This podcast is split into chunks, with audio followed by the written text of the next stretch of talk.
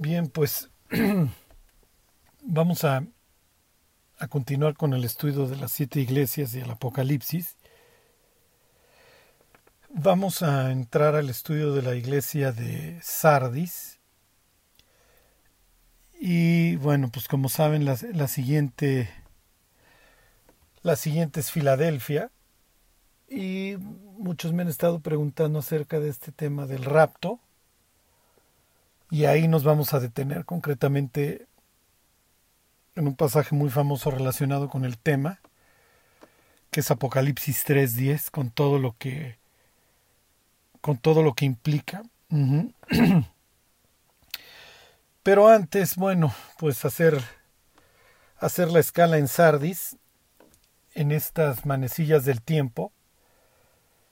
Si ustedes ponen en Google en imágenes este, las iglesias de Apocalipsis, ahí van a ver a Éfeso, Esmirna, Pérgamo, Tiatira, Sardis, Filadelfia y la Odisea, y las van a ver como están este, en el sentido del reloj. Como les había comentado antes, hace años de unos, unos estudios de la Biblia relacionados con las siete iglesias y ahí lo hice más desde un punto de vista histórico. En el caso hoy de, de Sardis, este, esto es una iglesia totalmente vigente. Desde un punto de vista histórico pudieras identificar a Sardis con, con la reforma, con la reforma protestante, que si bien trajo vida, pues también se convirtió en un movimiento político, este, porque sí, pues a muchísimas personas no es tanto que les interesara la Biblia o Dios, sino quitarse la bota de Roma con los impuestos, indulgencias. Y bueno, pues ya saben, una serie de cosas ahí espantosas. Bueno, eh, la iglesia de Sardis es como dar una vuelta, dar una vuelta hace años, piensa hace 50 años por el cristianismo de Estados Unidos, hace unos 70 años el cristianismo en Europa, totalmente agonizando y hoy obviamente totalmente muerto. Sí, en algunos países obviamente, como lo leeremos, con personas que no han manchado sus ropas y van a andar vestidos con Jesús con vestiduras blancas. Hay gentes que todavía en esos países caminan con Dios, pero obviamente son cenizas lo que quedan, queda ahí un remanente fiel, está totalmente muerto. En América Latina, lo que sucede es que en América Latina, al ser países este, eh, primordialmente católicos, Hace años el ser cristiano te, implicaba una oposición y ser un bicho raro. El, cristianismo, afortunada o desgraciadamente, como lo quieras ver, creció. ¿Y por qué digo desgraciadamente? Porque se, se hizo fácil. Bueno, ya somos muchos, ya hay muchas iglesias cristianas. cesó, de alguna forma, acabó eso de que fueras el bicho raro, el extraño este, el que, el protestante, el que no eres católico, el que traicionó, el que traicionó la, la, religión de la familia, el que dio la espalda a las costumbres, a la tradición, y entonces el ser cristiano no era tan atractivo desde un punto de vista social. Hoy el cristianismo es bastante tolerado y eso es un peligro. Y bueno, este, en algún momento ya sea durante esta plática o al final, les voy a pedir que, que se metan a Google y pongan Sardis y se vayan a imágenes y les voy a decir qué imágenes buscar para que ustedes puedan ver perfectamente lo que les estoy diciendo. El cristianismo no crece en lugares en donde es perfectamente tolerado. Ajá. Cuando el cristianismo es perfectamente tolerado y los cristianos no, no guardan su vida, es muy fácil que se pudran con el mundo. Y es el caso de Sardis. Esta sería mi, tal vez después de Éfeso, mi, mi siguiente iglesia favorita. Obviamente, este, Filadelfia. Pero Sardis es increíble porque es un mensaje para el cristianismo hoy occidental de no te vayas a llevar una sorpresa. No sea que espiritualmente ya estés gordo y estés rico y te vayas a morir. Y se te empiece a hacer fácil en tus sermones empezar a predicar de prosperidad y de que Dios tiene un plan padrísimo para tu vida y de que Dios te va a hacer feliz y empecemos a vender el cristianismo muy, muy barato. No es la forma en la que Jesús predicaba. ¿eh? Dice, creo es el Evangelio de Lucas, que viendo la multitud, Jesús se volteó y dijo, el que no cargue su cruz y me siga no es digno de mí. Gran sermón, ¿eh? Gran sermón evangelístico. Seguramente cada vez que Jesús se aventaba este tipo de mensajes, Pedro se arrancaba los pelos y le reclamaba a Jesús. Ya ves, por eso somos tan poquitos. O sea, haces tu mensaje bastante agrio. Entonces recuerden, o sea, la predicación debe ser lo suficientemente dulce para que el pecador se acerque y tenga la oportunidad de arrepentirse, y lo suficientemente agria para que el pecador que no se quiere arrepentir dé la media vuelta y se vaya. Pero cuando la predicación es muy dulce y no trae amargura, hace que el pecador se, siente este, en el pupitre, se siente en la iglesia y se sienta cómodo. Y disfrute su vida pensando que va al cielo para después de la muerte llevarse una gran sorpresa. Es la peor sorpresa que te quieres llevar. Abrir los ojos en el infierno luego ser extraído, ver a Dios como un ser distante, molesto, sin observarte, volteándose a ver a un ángel para preguntarle si tu nombre está inscrito entre los vivientes, el ángel le conteste que no y Jesús pues, te diga que no te conoce y le pida al ángel que seas lanzado al lago de fuego. Eso es lo que dice la Biblia. Ajá. No es un mensaje desde este punto de vista muy atractivo, pero si te quieres ir al cielo es sumamente atractivo. ¿Por qué? Porque el destino natural del ser humano es el infierno. Nos debería se nos debería hacer fácil, ¿eh? No, digo, yo no sé por qué a los seres humanos nos cuesta tanto trabajo reconocer que merecemos al infierno, o sea, pero bueno, va a ser necesario que se abran nuestras biografías, que miren, desde los 11, 12 años, cuando le empiecen a revisar, pues va a ser, ya, si quieres, ya mándame al lago de fuego. Digo, entiendo lo que me estás leyendo y sé lo que sigue. O sea, yo, yo soy el protagonista de esta historia y sé la cantidad de aberraciones e inmundicias que continúan en las páginas que vas a seguir leyendo, llamada mi historia.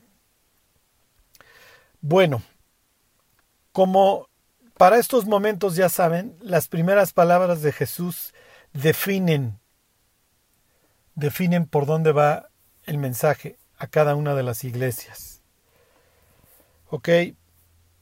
Entonces, arrancamos el capítulo 3 y dice, escribe al ángel de la iglesia en Sardis, el que tiene los siete espíritus de Dios. Mm, ok, el Espíritu Santo tiene algo que ver Acuérdense en los primeros estudios que tuvimos de Apocalipsis que ya apareció esta expresión de los siete espíritus de Dios. Y se acuerdan que esto es una referencia al libro de Isaías capítulo 11, en donde se habla de estos siete aspectos del Espíritu Santo. Entonces el Espíritu Santo juega un rol importante. Y ahorita lo, lo vamos a ver. Entonces, el que tiene los siete, espíritus de Dios y el que tiene las siete estrellas, vuelve a hacer esta referencia a los, a los, a los ángeles, ¿sí? a los mensajeros que están, están en su mano. ¿Y por qué hace referencia a, lo, a las siete estrellas? Porque los pastores están fallando en estas iglesias. ¿sí? Esto es un reflejo, como les digo, pues ya las iglesias en el primer mundo, o sea que son verdaderamente un desastre, un desastre patético, en donde se trata de entretener a las personas. Este, olvídense de escuchar la palabra infierno. Y pues esto es de lo más cruel porque entra el paciente al, al este, al, a la oficina, está el consultorio del oncólogo invadido de cáncer, pero pues el oncólogo ya mejor ni le dice, o sea, ¿para qué? ¿Para qué le, para qué le amargo a esta persona? Lo peor es que este cáncer es curable. y Cristo dio su vida para que las personas escucharan el Evangelio, para que las personas escucharan que van camino al infierno, pero que en la cruz Cristo pagó por ellos, no para que tuvieran una vida padrísima, sino para que evitaran el infierno. Vamos a estar más tiempo del otro lado que en este. Y por supuesto que Dios trae a la vida de las personas esperanza, trae gozo, trae paz, aún en medio de los problemas. ¿Sí? Pero decir que Cristo vino para que tengamos una vida padrísima es una ofensa. Y piensen en la iglesia de Esmirna. Eso no es cierto. El creyente encuentra sentido a su, vida en la cruz. Y sí, o sea, el camino de los transgresores es duro. El impío a su propia alma atormenta. El creyente tiene gozo, tiene paz. Ajá. Piensen en la manifestación, en el fruto del Espíritu. El creyente goza de gozo, de amor, de paz, de paciencia, de benignidad, de bondad, de fe, de mansedumbre y de templanza. Puras cosas buenas.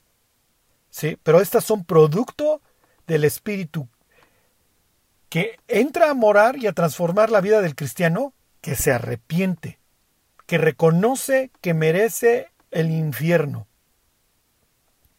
Ok, entonces, que entre una persona a la iglesia y no se entere que se va a ir a pudrir al infierno es, es bastante grave, es muy, muy peligroso. La iglesia es la luz del mundo y la luz en las tinieblas resplandece. Y la luz, acuérdense, tiene que ser entonces lo suficientemente molesta para que ilumine los pecados del, del pecador, pero lo suficientemente atractiva para que el pecador quiera correr hacia ella. Y así debe ser la predicación. La predicación tiene que ser agridulce, agria. Para que si no te quieres convertir te vayas, pero no puedes estar cómodo aquí sin querer arreglar tus pecados. ¿Ok? Ahorita vamos a ver cómo sé si no estoy muerto, cómo sé si mi nombre está en el libro de la vida, cómo sé si no estoy puesto para una sorpresa. Y yo pienso que todas las personas que acuden a las iglesias protestantes en Estados Unidos y luego van al infierno, han de tener, dentro de todos los malos pensamientos que conservan, bastante malos respecto a los pastores que se la vivieron engañándolos. Ok, entonces les leo las palabras. Jesús no, no, no, digo, no, no empieza eh, absolutamente agradable su mensaje a Sardis. Sí, o sea, digo, no, aquí sí definitivamente no, no hay ninguna, no hay, este párrafo, este 3.1 no es políticamente correcto en lo más mínimo. Dice, escribe el ángel de la iglesia en Sardis, el que tiene los siete espíritus de Dios y las siete estrellas, dice esto. Yo conozco tus obras, lo mismo que a todas las iglesias. Y luego aquí viene, que tienes nombre de que vives y estás muerto. Ok, entonces imagínense cuando el pastor de Sardis recibió su carta. Acuérdense que esto es como un correo electrónico con copia a todos los demás. Entonces, digo, ya, ya venía la cosa bastante mal con los mensajes a Pérgamo y a Tiatira, ya habían hecho un oso los pastores. Qué horrible que te toque abrir tu sobre y que te salgan con la novedad de que, mira, tú tienes fama sea, la gente cree que estás vivo, pero estás muerto. Pero no estás transmitiendo vida. Lo que estás llevando es muerte. Hay olor a muerte en tus vestidos. Ajá. Y no exactamente por las mismas razones que en Esmirna. No exactamente por tu perseverancia, tu fe y tu fidelidad. Bueno, tienes nombre, tienes fama. Entonces aquí volvemos al tema del nombre. Si recuerdan, esta palabra nombre es sumamente importante en el libro de Apocalipsis. En nuestra Biblia se repite varias veces. En el Apocalipsis se repite en nuestra traducción 29 veces. Y pudiéramos decir que después de la palabra Dios, la palabra nombre es la más importante. Ajá, la palabra nombre Piensa, por ejemplo, en el diablo que va a marcar a las personas con qué? Con su nombre. El que no tenga el número de la bestia o su nombre no va a poder comprar y vender. Ajá. Este, el Apocalipsis habla de si tu nombre está o no escrito en el libro de la vida. Este, adelante, en la eternidad los creyentes tendremos nada más y nada menos que el nombre de Dios escrito en nuestras frentes. Piensa en lo que acabamos de ver de Pérgamo, en donde la promesa ahí a los creyentes es una, piedrecita blanca y en ella un nombre nuevo que no tiene nada que ver con el nombre que nuestros pecados pudieron haber manchado, ¿se acuerdan? en el libro, por ejemplo, se menciona el nombre de ángeles, se menciona a Miguel por nombre, se menciona una estrella que cae, un ángel caído, a se menciona a Apolión, el líder del abismo. Sí. Entonces, este, aquí, esto es, esto es muy fuerte. En Sardis tienes una comunidad de judíos desde hace muchísimos años. De hecho, la palabra Sardis, se los voy a leer, está en la literatura del exilio, en el libro de Abdías, en Abdías capítulo 20, y se está haciendo promesas para los que regresen. Ajá, déjenme llegar este. Es Daniel, Oseas. Luego viene Amós. Y luego viene Abdías, versículo 20, dice, Y los cautivos de este ejército de los hijos de Israel poseerán lo de los cananeos hasta Sarepta, Sarepta eso es este Líbano, y los cautivos de Jerusalén que están en Sefarad, poseerán las ciudades del sur de Israel, del Negev, o sea, desde allá. A los judíos españoles les dicen sefaradíes. Y aparentemente Sardis es una derivación del arameo, este, de lo que sería la palabra sefarad. Entonces, miren, será, quién sabe. Lo más probable es que sí. Sucede que después de la toma por parte de Nabucodonosor en 586, tienes muchas personas que acabaron allá. Ajá, en Asia Menor, y en Sardis entonces tienes una comunidad de judíos de hace muchos años total y perfectamente tolerada. Y luego vas a tener a muchísimos cristianos, una comunidad total y perfectamente tolerada. ¿Por qué lo sabemos? Porque las excavaciones han permitido encontrar en tiendas, por ejemplo, menorás, este, candelabros judíos, y han permitido encontrar inclusive ictus, entonces tienes al cristiano, tienes, piensa un Ticio, Trófimo, el que quieras, este cristiano que, a diferencia de otros que no pueden ni siquiera entrar al ágora si no celebran sus, este, sus rituales o le ofrecen incienso a uno de los dioses, aquí, al grado, pues, estás al grado de libertad de culto que pues, tienes tu tienda y pones tu ictus, pones tu cruz. Si eres judío, pones tu menorá o tienes tu, pues algún motivo judío. Tienes la sinagoga más grande, esta es de la época del Nuevo Testamento, que se llama Bet Alfa. Sí. Tienes una de las, al igual que en Éfeso, tienes un templo gigantesco Artemisa. Cuando vean las imágenes, quiero que vean el tamaño, si mal no recuerdo, 20 metros de alto las columnas. Ajá. Vean las columnas del templo de Artemisa en Sardis. Entonces tienes una total libertad de culto. ¿Y qué es lo que provocó? Provocó que los creyentes se pudrieran con el mundo. Al grado que Jesús, cuando se dirige a esta iglesia, le dice, mira, tú crees que estás vivo, tienes nombre de que vives, pero estás muerto. Entonces el problema de esta iglesia no pudiera ser más vigente para nuestros tiempos, desgraciadamente. Si se fijan, todas las iglesias que hemos visto presentan problemas que vemos todos los días en las iglesias, la falta de amor en Éfeso, este, la putrefacción moral, tanto en, en Pérgamo como en Tiatira, tienes algunas iglesias perseguidas, como será el caso de Esmirna. Pero en este caso los creyentes de Sardis es un problema distinto. O sea, aquí se te permitió, no tienes el problema como en Pérgamo, que ahí está el gobernador imperial, ahí murió este, digo, el gobernador provincial, que es el que te corta la cabeza, como fue el caso este de, de Antipas. Aquí sí es una iglesia total y perfectamente este, tolerada. ¿Y qué es lo que provoca? Pues provoca que desgraciadamente los cristianos se relajen y pues seamos todos felices y pues no ofendas al de al lado, pues con cuestiones tan ridículas ya parece de que hay un solo camino, una sola verdad y un solo Dios, un solo nombre bajo dado a los hombres en el cual podamos ser salvos. ¿Cómo crees?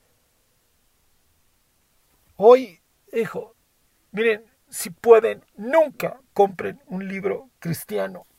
Y si van a comprar uno, por favor, hijo, pregunten antes.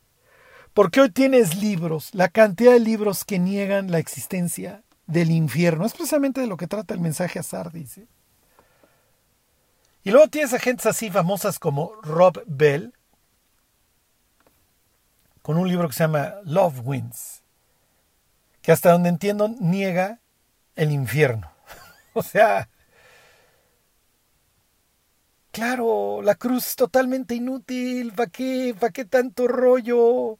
Jesús, bájate de la cruz. Esos son los fariseos burlándose de él, ¿eh? Teniendo la sangre del pacto en la cual fuimos santificados, teniéndola por inmunda. No, no, no. Ok. Entonces, este es desgraciadamente el caso de muchísimas iglesias que están hoy llenas de gentes que no han vuelto a nacer, pero creen que porque van a una congregación cristiana van al cielo. Entonces esto es como pensar que si porque vas a Estados Unidos ya eres americano. Porque voy a una iglesia que no es católica, sino cristiana, pues entonces ya debo ir al cielo. No es cierto. No es cierto. Tiene, hay algo muy importante que tiene que ver en todo este ajo. ¿Qué creen que es? El Espíritu Santo. Uy, uy, uy. Esto del símil en el Antiguo Testamento sería Proverbios 14, 12. Hay camino que al hombre le parece derecho, ¿se acuerdan? Pero su fin, su fin es camino de muerte. Pues si voy súper bien. Es, voy a una iglesia cristiana. Entonces, aquí ya sabes por dónde va a ir el sentido de todo el mensaje de esta iglesia porque Jesús se presenta pues, haciendo referencia al Espíritu Santo. Ajá. Esto de que tengo los siete espíritus de, de Dios, pues, implica la, expresión, ¿se Implica la plenitud del Espíritu Santo. Ajá. ¿Por qué? Porque si has leído el mensaje a Sardis, si la han leído, ¿por qué creen que empieza así? Les voy a leer unas palabras de Pablo. Estas están ahí en el capítulo 8 en la carta a los romanos. Dice, mas vosotros no vivís según la carne, sino según el Espíritu. ¿Coma? Si es que el Espíritu de Dios mora en vosotros. Y si alguno no tiene el Espíritu de Cristo, ¿no es de él? Ajá. Entonces, si alguno no tiene el Espíritu Santo, tiene severos problemas. No es de Cristo. El Espíritu Santo es el que en primer lugar convence al ser humano de su necesidad de arrepentimiento y luego es el que se dedica a transformar al creyente. Y una de las cosas que, que genera el Espíritu Santo es el deseo de santificación. Como dijera Tito, el Espíritu Santo provoca el lavamiento de la regeneración, la renovación, ¿sí? Entonces, es decir, ¿qué está diciendo Pablo? ¿Qué es lo que está implicando Cristo aquí en el mensaje a Sardis? Que si no tenemos el Espíritu Santo, no somos de Cristo. Y luego entonces nuestro nombre no está en el libro de la vida. Y al momento de la muerte, sorpresa, la persona va por la vida pensando que va al cielo para llegar a la eternidad a escuchar las siguientes palabras. Nunca te conocí. No sé quién eres. Ok, entonces, hoy en día andamos los cristianos con el salvómetro. No, si es cristiano. Chelas si es cristiano, digo, sigue chupando, sigue viendo pornografía, pero va a una iglesia cristiana, lo más probable es que sea cristiano. Acuérdense que el árbol el árbol se conoce por los frutos. Ok, Charlie, ¿qué debo buscar? Jesús invita a sus oyentes al monte. De la misma manera en que invitó a Moisés al monte para enseñarle los mandamientos, para enseñarle cómo hacer el modelo del tabernáculo y la comunión con él, para firmar el convenio, yo vamos a hacer el pacto y que suban al monte los 70 ancianos. ¿Ok? Y luego, a ver, pues suban a un monte y aquí en el monte Moria van a hacer el templo y aquí van a venir a hacer sus sacrificios. De la misma manera, en el Evangelio de Mateo tú tienes este mismo concepto. Jesús sube a un monte, ve a la multitud y sube a un monte. Y para el lector israelita del Nuevo Testamento y el que conoce la Biblia, piensa en un Nicodemo o piensa en un Natanael. Esta expresión de subió al monte es Dios me está invitando. Piensen en Salmo 15, ¿quién subirá al monte? Dios vive en un monte, Dios vive en el monte de Sión. Ahí vivió Lucero y cayó del monte, de los lados del norte hasta los lados del abismo. ¿Ok? ¿Por qué les digo esto? Porque Jesús va a enseñar cómo no, cómo no llevarte la sorpresa. Entonces dice el Evangelio de Mateo ahí capítulo 5, viendo la multitud, subió al monte. Y abriendo su boca, esta es una introducción como, a ver muchachos, les voy a decir algo muy importante. Y abriendo su boca les enseñaba diciendo, ¿ok? Y de la forma en la que arrancan los salmos, así va a arrancar Jesús. Bienaventurados. Y va a decir, algunas características para que no nos vaya a pasar lo que dice al final de su mensaje, lo que dice al final de su famoso Sermón del Monte. ¿Cómo acaba el Sermón del Monte?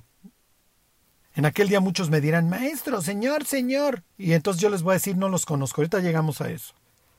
Ok, entonces dice el Evangelio de Mateo, Viendo la multitud, subió al monte, capítulo 5, y abriendo su boca les enseñaba diciendo, Bienaventurados los pobres en espíritu, número uno, la persona que se convierte se ve como una persona espiritualmente perdida, miserable, pobre, reconoce que merece el infierno. Si tú le has hablado de Cristo a alguien y crees que se convirtió, pero esa persona dice, pero yo nunca le hice daño a nadie, pero yo siempre fui bueno, no, yo siempre he estado con Dios, Olvídate. La persona no entendió nada. El que ha vuelto a nacer manifiesta este fruto. Espiritualmente se considera miserable. Entiende que no tenía nada que darle a Dios. ¿Ok? Número dos. Bienaventurados los que lloran, porque ellos recibirán consolación. Chelas cada vez que vuelve a pecar, que lo vuelve a hacer, como lo hacemos el resto de los cristianos, se lamenta, se duele. El fruto más evidente de que una persona se convirtió es que aborrece sus pecados. Antes los amaba, antes Chela se despertaba todas las mañanas para contar con sus cuates todas las iniquidades que había cometido la noche anterior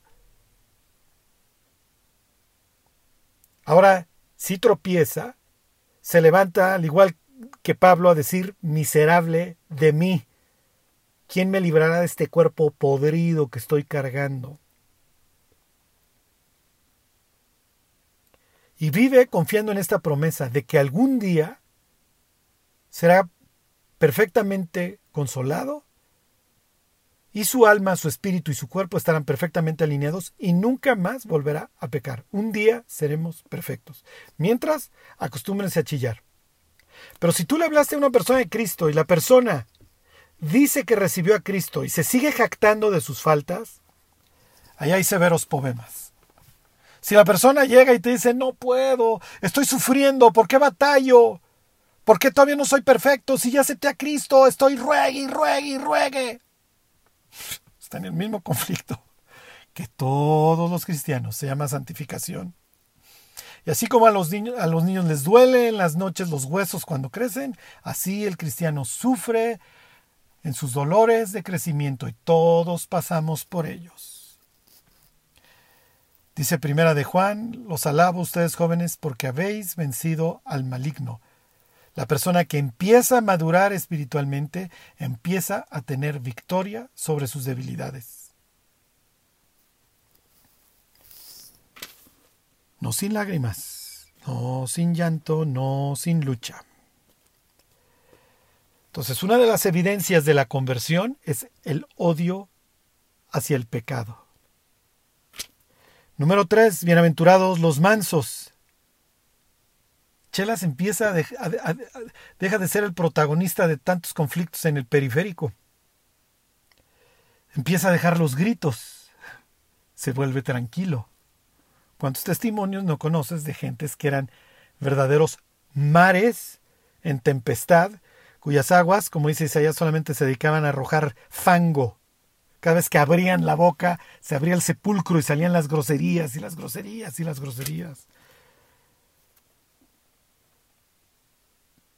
Número cuatro, bienaventurados los que tienen hambre y sed de justicia.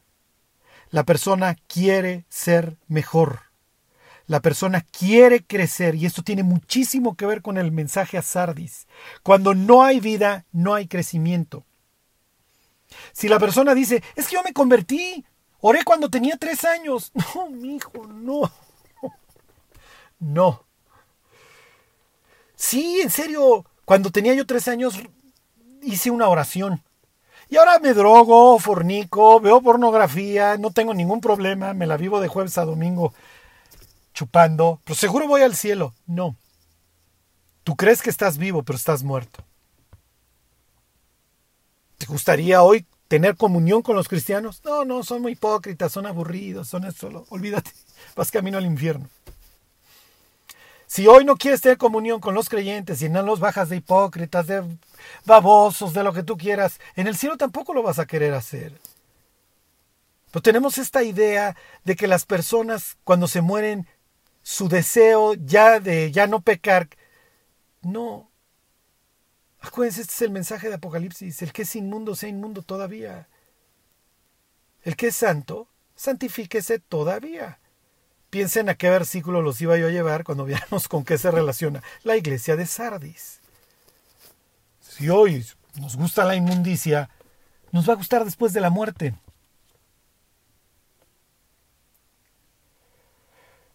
Ok. El que sigue, bienaventurados los misericordiosos, porque ellos alcanzarán misericordia. El que se convierte empieza a perdonar porque sabe que Dios lo ha perdonado. Bienaventurados los de limpio corazón, porque ellos verán a Dios. El que se convierte, el que aquel cuyo nombre está escrito en el libro de la vida, no quiere alejarse de Dios cuando venga. No quiere alejarse avergonzado, entonces ya está en su lucha con todas las cosas malas de este mundo. Y aguas, señores, y aguas, señoras, porque ya es democrático esto de la, de la pornografía. No queremos andar viviendo con mala conciencia y queremos que si Cristo nos arrebata, mm, ya ven por, ya, ya ven qué postura traigo del rapto, y si Cristo nos arrebata, pues, no, no, quieres llegar al cielo cabizbajo. Pues, aguas con lo que vemos. Hoy el pecado está muy disponible. Entonces la persona que se convierte quiere, quiere tener esto, quiere, quiere un corazón limpio, Dios, porque quiero verte a los ojos. Quiero que si vienes hoy a mi casa, a mi vida, a mi cerebro, a mi mente, quiero que encuentres la casa bien barrida. El incrédulo, ¿qué le va a importar la pureza de corazón? Dijo, si a mí de incrédulo me hubieran dicho, oye Charlie, ¿no quieres un corazón limpio? En serio, hubiera, hubiera pensado en que la persona que me lo dije, decía necesitaba ser internada.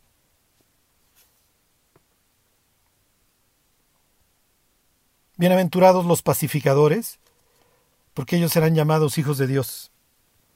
Pues sí, a los cristianos nos empieza a gustar este tema de la paz pues ya la tenemos con Dios. Justificados pues por la fe, tenemos paz. ¿Se acuerdan? Para con Dios. Romanos 5. Ok, viene, ni modo, la consecuencia, padecemos persecución. ¿Y qué dice Jesús acerca de estas personas? Ajá. Sea, tienes estas siete características con la octava, que es una consecuencia, es la persecución. ¿Qué es lo que dice? Ustedes son la luz del mundo.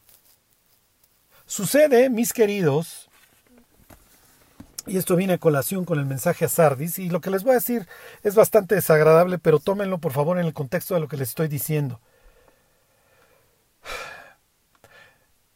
Judea, la provincia de Judea no es una provincia rica, tiene la, la bota y consecuentemente los impuestos romanos encima.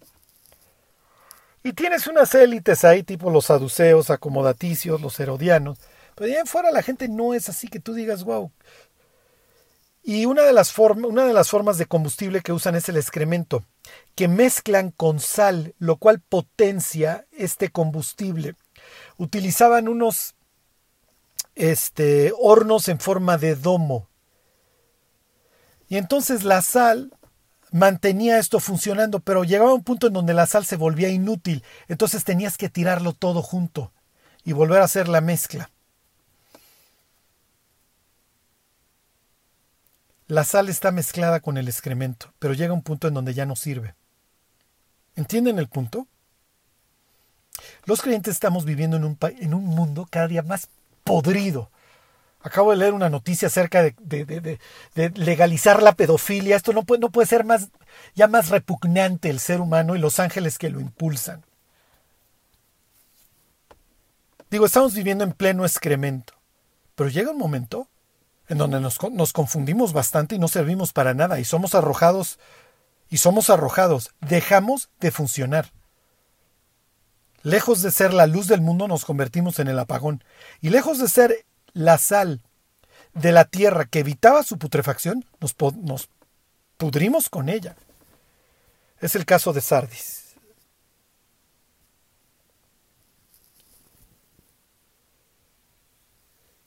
Entonces, miren, vean luego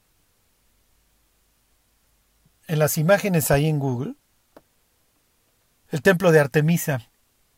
Y lo que van a ver, esto es increíble, es una iglesia cristiana debajo de una de las columnas. Búsquenla y van a ver una edificación redonda. ¿Qué hace?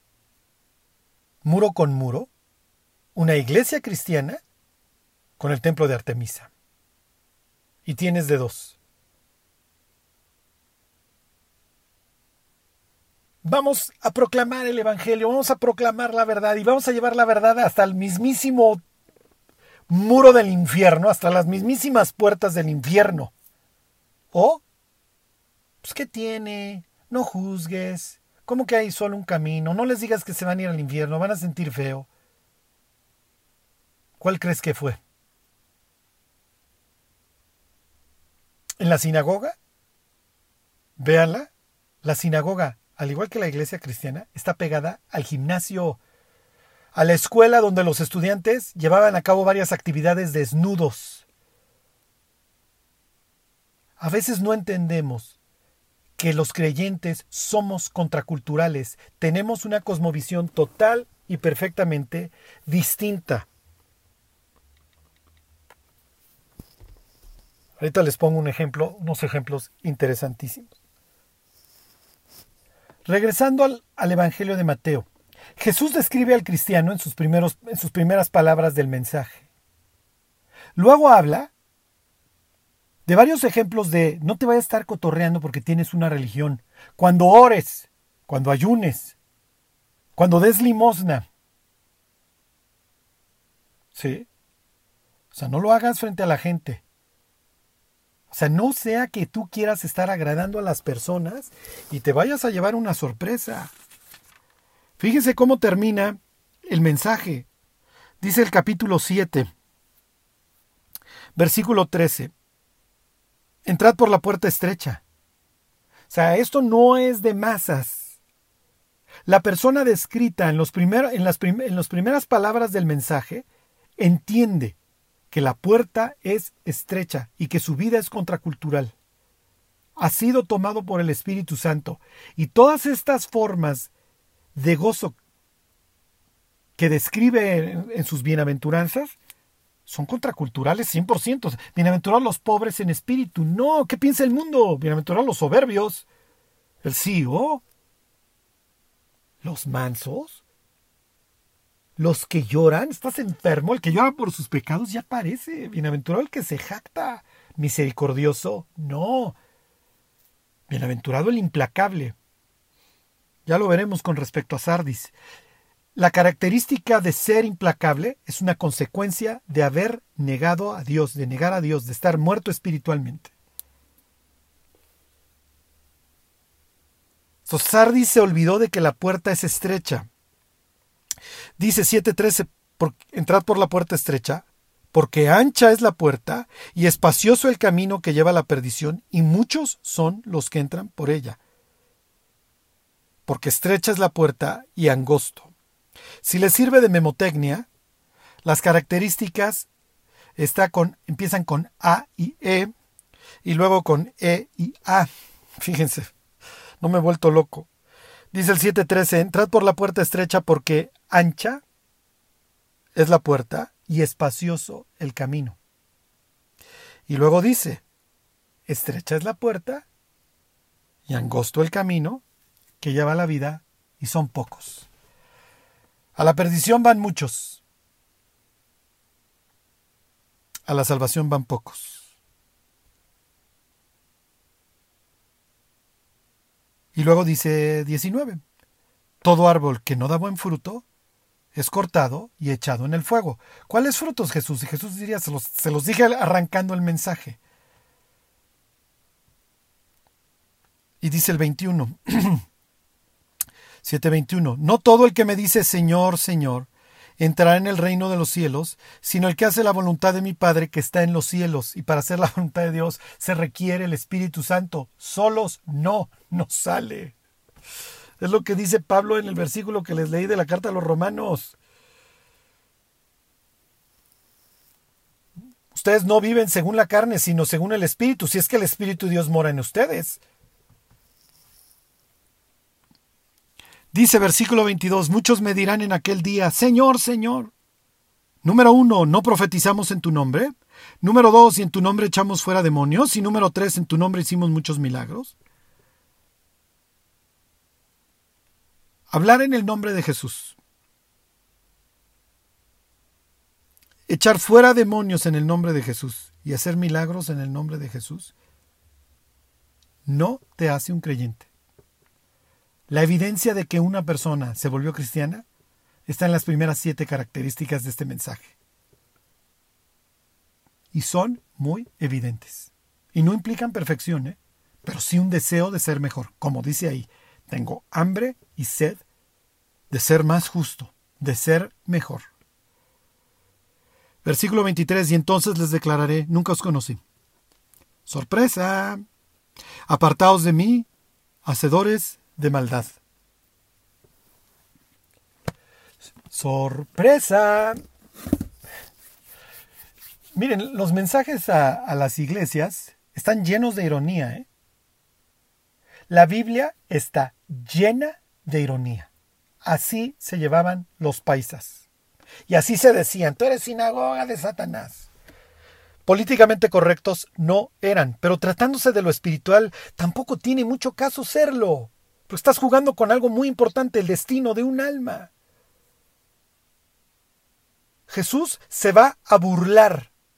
Y así como le va a decir a los creyentes de la Odisea que son un vomitivo, que son una purga asquerosa, que lo único que genera son náuseas, y hace referencia a, donde viven, así se va a burlar de la iglesia de Sardis.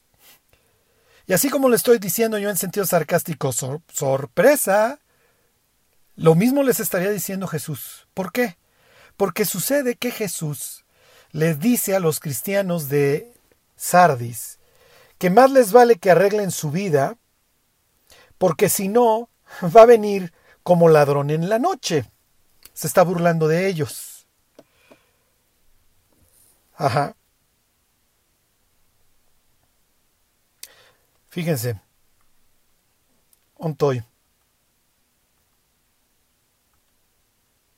Mm.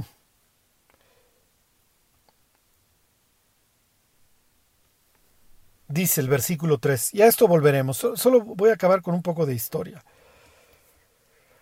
Dice, acuérdate pues de lo que has recibido y oído, esto ya veremos qué tiene que ver, y guárdalo y arrepiéntete, pues si no velas, vendré sobre ti como ladrón, y no sabrás a qué hora vendré sobre ti. Sucede que se está burlando de ellos. A la mente de cualquier persona en Sardis vinieron varios nombres esto es como si tú hablas de México y del cura Hidalgo y de Morelos y de Benito Juárez y de Maximiliano y bla, bla, bla. ¿Ok? Son, son personajes que están en, en, en la boca de, de los mexicanos. En la mente de Sardis hay nombres como Creso, como Ciro, como Lágoras y como Iroeades. Sucede, y con esto termino, que Creso era el rey de Lidia, de esta zona, y Creso, ¿por qué no? Era una persona famosa por su obesidad y famosa por su riqueza. Piensa en alguien confiado en, en sí y en lo que tiene y en sus murallas. Y Creso quiere ¿por qué no extender sus dominios hacia el oriente? Pero sucede que se topa con Ciro extendiendo sus dominios hacia el occidente. Lo vence Ciro y Creso, confiado, se regresa a Sardis, famoso por tener una gran muralla en una ciudadela, prácticamente, o más bien, por pues la fama hubiera sido fama, como estos que tienen fama de que viven, pues están más muertos, tenía fama de ser impenetrable. Y sucede que Ciro hace un sitio que dura nada más dos semanas. Lo más probable es que Ciro, después de varias semanas, hubiera llegado a la conclusión de que efectivamente era impenetrable. Pero Lágoras, un soldado persa de Ciro, se da cuenta que un día uno de los soldados de Creso se le cae un casco, lo descuelgan y luego entra por una grieta a la ciudadela. Grieta que Lágoras encontró porque vio toda la escena. Y una noche, sin que Creso hubiera estado preparado, fue conquistado. Lo agarraron como ladrón en la noche. Años más tarde, cerca ahí del 200 antes de Cristo, lo mismo sucedió. Un soldado griego llamado Iroeades, vio a un soldado en la ciudadela tirar la basura y luego este Iroeades se, se esperó a ver dónde caía la basura y se dio cuenta que simplemente la tiraban y dejaban esa zona totalmente descuidada, al grado de que venían las aves de rapiña, se comían toda la basura y no había ni un soldado a lo lejos que las asustara y así fue nuevamente conquistada la ciudadela de Sardis. Sorpresa. ¿Qué le está diciendo Jesús a los cristianos de Sardis? No te vayas a llevar una sorpresa como Creso, ¿eh? No te vayas a morir y abrir los ojos en el infierno. No te vayas a morir confiado de que tu nombre está en la lista de los vivientes y no vayas a estar registrado, ¿eh? Y vayas a tener que permanecer en el infierno fuera de la ciudad.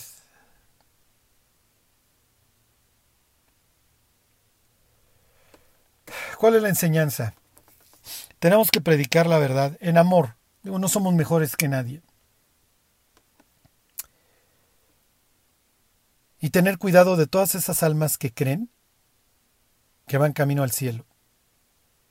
Cuando los frutos que dan hablan de un amor muy profundo y muy arraigado y total y perfectamente descuidado hacia el pecado. Que Dios los bendiga. Y se alegró el pueblo por haber contribuido voluntariamente, porque de todo corazón ofrecieron a Jehová. Primera de Crónicas 29:9. Si deseas ofrendar para nuestro trabajo misionero, te invitamos a que des clic en el enlace que estaremos dejando en la descripción de nuestras redes sociales. Ve y sé bendición. Gracias.